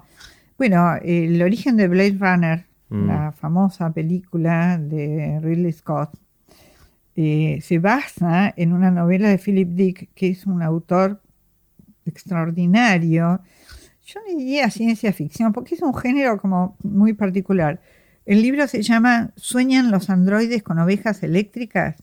Esa es la base de Blade Runner. Y el otro autor que me tiene absolutamente y totalmente enamorada es Emmanuel Carrer que a la sazón tiene un libro sobre Philip Dick. Emmanuel Carrer, eh, El adversario, una novela rusa, Limonov, las novelas de Carrer eh, a mí por lo menos me conmueven hasta la médula. Mm. Yo creo que todo libro, de una u otra manera, si está bien leído, eh, te toca alguna fibra y produce algún movimiento. Entonces, mi relación con los libros es muy visceral. Mm. Eh, a mí me pasa muchas veces que me encuentro leyendo y se me caen las lágrimas. Eh, te cuento una muy cortita. Mm. mi hijo, que se casa ahora, que ahora tiene 30 años, cuando tenía 12, ponele, un día yo llego a casa de dar clase a las 10 de la noche y el niño me pregunta, Ma, ¿qué hay de comer? Digo, ¿qué me preguntás a mí? ¿Vos qué hiciste de comer? Yo vengo de laburar. Estuve laburando todo el día. Ay, ¿qué te quejas de, que trabajas tanto si te la pasas leyendo? qué bueno. Sí, me la paso leyendo y eso me produce eh, no es intelectual solamente, me produce una vivencia emocional y sensorial eh, profundamente movilizante. Mm. Diana, si viniera un cataclismo, esperemos que no, pero si viniera un cataclismo que arrasara con el conocimiento humano, una especie de incendio de la biblioteca de Alejandría, pero masivo, y vos tuvieras la oportunidad o responsabilidad de en una frase, en ah. pocas palabras, sintetizar un conocimiento, una sabiduría que vos tengas, que te parezca importante, que tengan las próximas generaciones para salvar de ese cataclismo. ¿Cómo, cómo yo, sé que es re difícil la pregunta, pero ¿qué, dirías en pocas palabras que sentís que es importante que se mantenga como conocimiento? A mí hay una frase de Nietzsche nuevamente, perdón que lo, traigo tanto a este muchacho tan polémico, ¿no? Hay una frase de Nietzsche que entre tantísimas otras me repica todo el tiempo. La frase es, he llegado demasiado temprano. Lo dice un personaje de él en la ciencia jovial, que es el que anuncia la muerte de Dios y todos se le ríen en la cara. Es, es un loco que va con una linterna, con un farol en pleno día y entra a las iglesias anunciando la muerte de Dios. Están todos rezando, como a quien le rezan. Eh, entonces él dice, he llegado demasiado temprano. Parece que es una frase maravillosa. Eh, yo creo que los grandes pensadores de la historia han llegado demasiado temprano. Espinosa ni que hablar, todavía no se lo entiende. Eh, pero además creo que dice algo fundamental acerca de la relación con el tiempo. Uno nunca sabe cuál es su momento. Nunca somos contemporáneos de nosotros mismos. Mm ese desfasaje creo que es muy interesante. ¿Cómo haces, Diana, cuando tenés que aprender algo nuevo o querés aprender algo nuevo? ¿Cómo, cómo te acercás a un nuevo conocimiento, un nuevo saber hacer? Puede ser algo intelectual, algo corporal. Con miedo. Con miedo, con dudas. ¿Podré, no podré? ¿Y tenés alguna estrategia? ¿Por dónde empezás? Eh, rezo. a ver. Rezo. Em, me animo siempre con cierta prudencia, porque no soy del estilo de, deportes de riesgo, ni parapente, ni muchísimo menos. Eh, pido ayuda, trato de que haya alguien que me sostenga o me eh, que esté como acompañando este proceso. ¿Que es alguien, algún experto en este tema, algún maestro? No necesariamente, puede ser un maestro por ejemplo, yo aprendí yoga y aprendí a meditar y aprendí a nadar, más o menos, este, de manos de alguien a quien reconozco con la autoridad suficiente como para guiarme, enseñarme, pero también para cuidarme. Mm. Si no, no es un maestro, puede ser un profesor. Pero yo desde mi ejercicio docente, digamos, eh, creo que maestro es otra cosa. Diana, ¿hay algo en lo que creas que no puedas probar? Y la repostería, ya está. ya está, ya fue. yo me, refiero a, ah. a, una creencia ah. eh, irracional. En el sentido de una creencia que vos no puedas eh, probar que sea algo cierto. Sí. Eh, yo no creo, valga la paradoja, no creo que las creencias que no se pueden probar sean irracionales.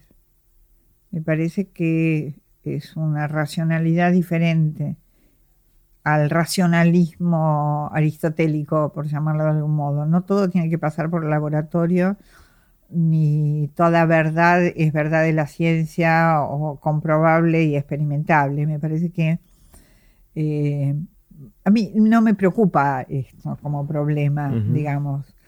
Eh, es el problema al que se enfrentó Freud, ¿no? ¿Cómo, probar el inconsciente? Digo, ¿dónde está el chip?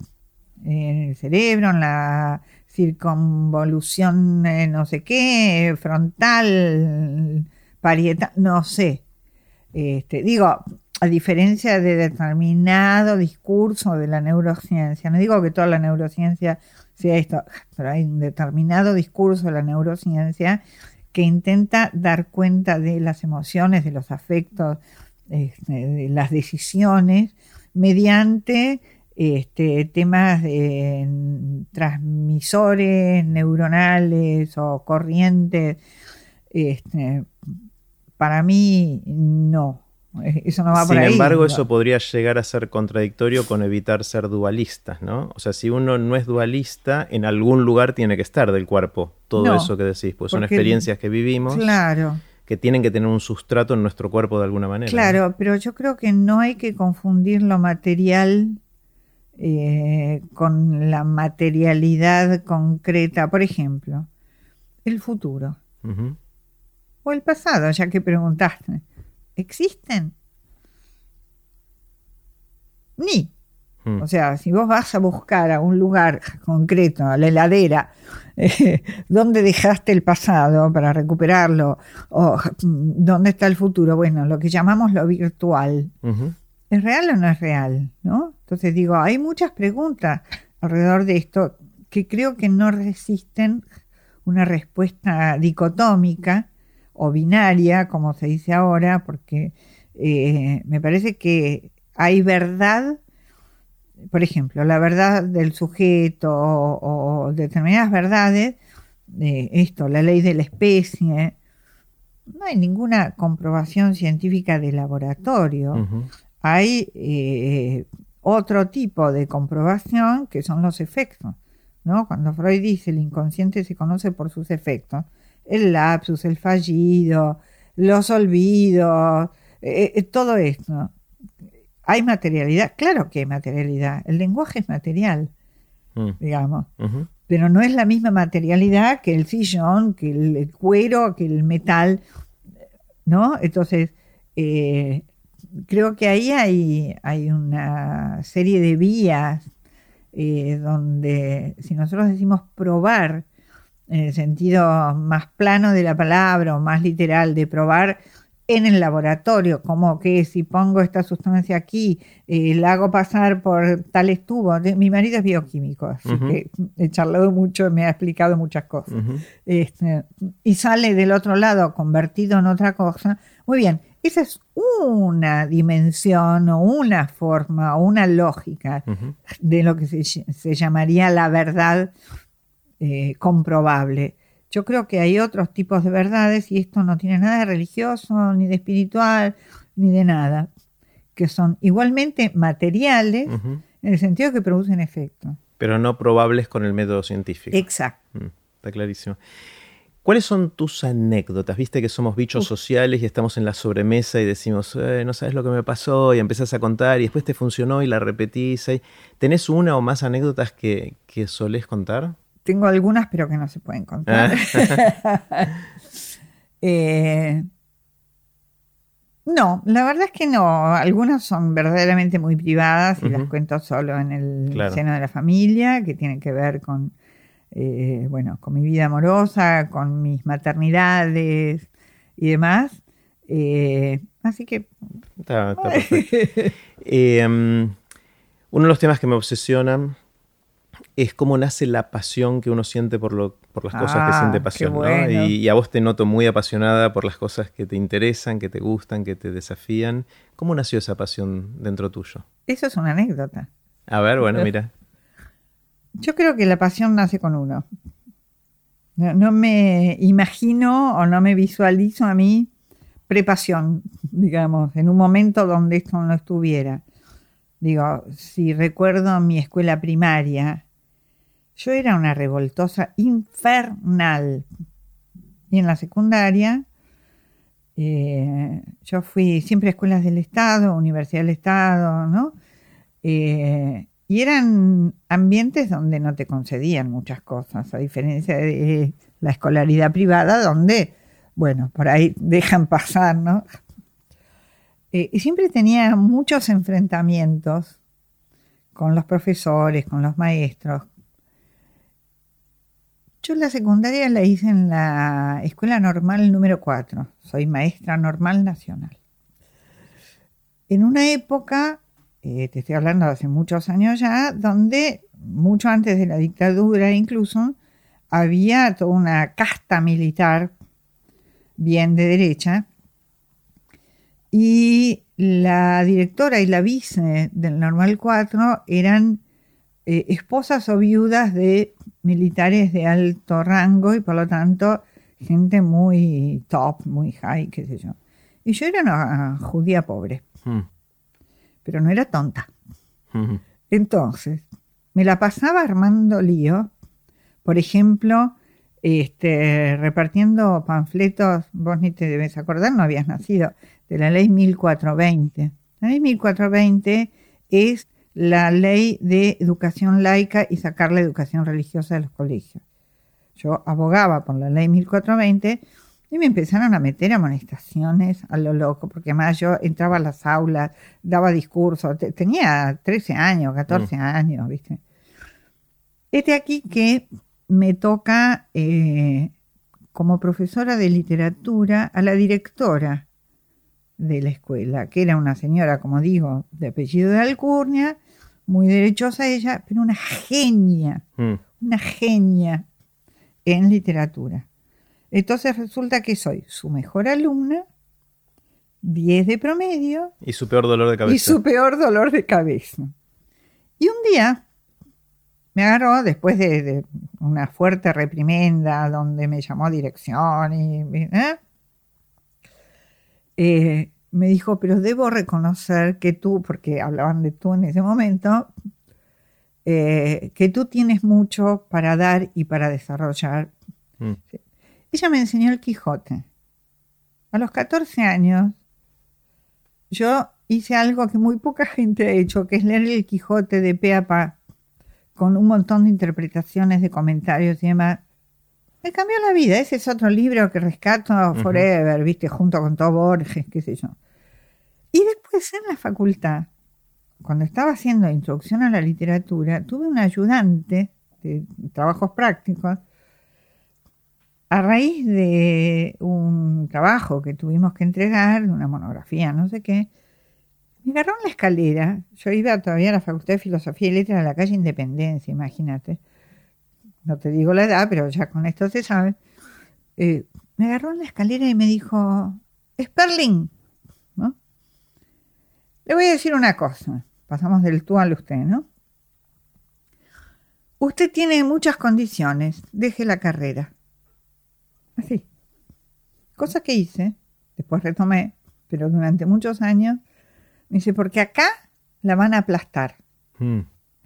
Entonces, de algún modo, estas dos grandes maestras, con todas las dificultades, los inconvenientes, las diferencias y demás, me pusieron en contacto con algo que yo tenía y no sabía, que era algo de la sensibilidad eh, literaria, del lenguaje, de las ideas, del pensamiento, y que por ahí tenía que seguir, que ese era mi camino. Qué bueno. Y ahí viene la, siguiente pregunta, eh, que es cómo hacer para ayudar a otros a que desarrollen esto. En, este caso, estas dos maestras que tuviste te pusieron en contacto con algo que tenías y vos no sabías que tenías. ¿Es eso lo que tenemos que hacer nosotros como maestros de otros, como padres de otros, como amigos de otros, tanto para chicos como para gente más grande? ¿Cómo ayudamos a que la gente desarrolle o reconozca una pasión que ya tiene? ¿Cómo, ¿Cómo, lo hacemos? Sí, primero te voy a decir que no todo el mundo tiene una pasión. Mm. No todo el mundo, es un privilegio, es un don. ¿Pero se puede desarrollar también o eh, viene...? A ver, se pueden desarrollar habilidades, mm. se pueden desarrollar eh, profesiones, se pueden desarrollar eh, know-how. Yo no sé si una pasión se puede desarrollar sin una semillita, digamos, que esté ahí esperando que la rieguen. No lo sé, no tengo respuesta. Yo personalmente, como, docente, y pretendo ser maestra y no profe, como te dije antes, em, mi, mi modo, que ni siquiera es un método, sino que es como me sale, es primero ser apasionada en lo que enseño. Si yo me empiezo a aburrir, no va. Eso se contagia. Se contagia. Mm. Y la pasión también se contagia. Me lo han dicho muchísimas veces alumnos míos que hoy en día son profesores y son eh, autores o pensadores o profesionales muy reconocidos, que aprendieron de mí esto. Yo lo aprendí de otro gran maestro que tuve, Silvio Maresca, fue mi maestro de filosofía. Yo siempre digo que en las clases de Silvio yo escuchaba el ruido de la cabeza de Silvio al pensar. Sus engranajes. Sus engranajes. Era, era, pensamiento en vivo, ¿no? Entonces, cuando yo doy clase, tengo una guía, tengo los textos, me maté preparando las clases. Nunca hago lo que estaba preparado. Eso me da la base como para lanzarme al ruedo.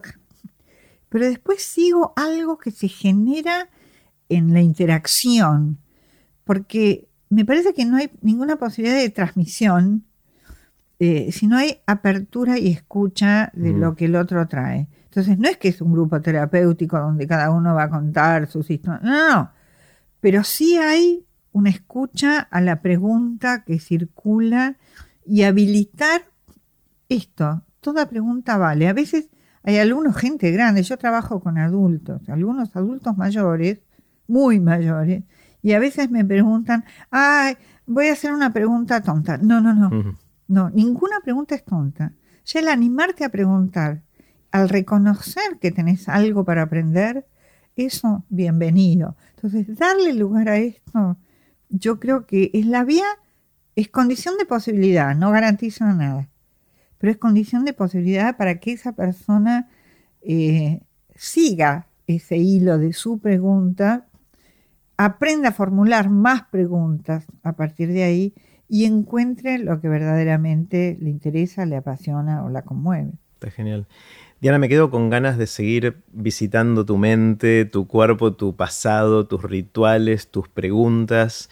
Eh, sé que escribiste mucho, que escribiste libros, que escribiste otros textos. Recomendame uno. Lo traje acá para regalarte. Muy buenísimo, decime, decime cuál es, así todos se escuchan. Eh, se llama, ¿puedo mostrar la tapa? Sí, Porque, vamos a traerla. a- eh, yo- yo- porque tiene una trampita. Sí. Este es el último, no mi último libro, como me dijo, me enseñó mi amigo Saúl Sosnowski, nunca digas mi último libro. Claro, el, Porque el inglés ayuda porque es latest and, and- Claro, and last. O sea, son dos palabras distintas. En castellano usamos la misma que confunde, que ¿no? confunde, por eso les prometo, los amenazo con que no va a ser el último, Claro. pero es el más recientemente publicado. Eso, ahí está. Ese es Se latest. llama La Diferencia. Con- H herencia. Filiación, transmisión, herencia, ritual, ser hijo de la ley de la especie. Todo esto está después de muchos, muchos, muchos años de trabajo, de pensar, de investigar y de lograr hacer una, no sé, algo parecido a una síntesis provisoria, porque uno siempre sigue Claro. trabajando, pero está acá y te lo voy a dedicar Uy, gracias, antes de irme. Eh, y te lo voy a dejar. Esto ahí lo pongo en la cámara. Igual Ah. después voy a poner el link en, en las notas. Eh, seguramente sea aprenderdegrandes.com barra Sperling. Ah, porque. Diana ya está tomado por Diana Wang. Sí, sí, Entonces ya siempre. te ganó Bueno, de mano. te Debo ganó de decir mano. que como ella tiene unos años más que yo, tiene prioridad. Claro, claro. Eh, y dicho sea de paso, le agradezco a Diana Wang que nos puso en contacto Claro y, nos permitió tener esta, esta Nuestra conversación. querida y como una amiga. Que de común no tiene nada. No, y es una genia total. Una divina. Genia total. Diana, me encantó conversar, gracias. Muchísimas gracias por invitarme y bueno, la seguimos Dale. en cualquier momento. Gracias. gracias. Así terminó la conversación que tuvimos con Diana Sperling. Puse los links relevantes en aprenderdegrandes.com barra Sperling. Espero que les haya gustado tanto como a mí. Recuerden que pueden suscribirse para no perderse ningún episodio de Aprender de Grandes en aprenderdegrandes.com.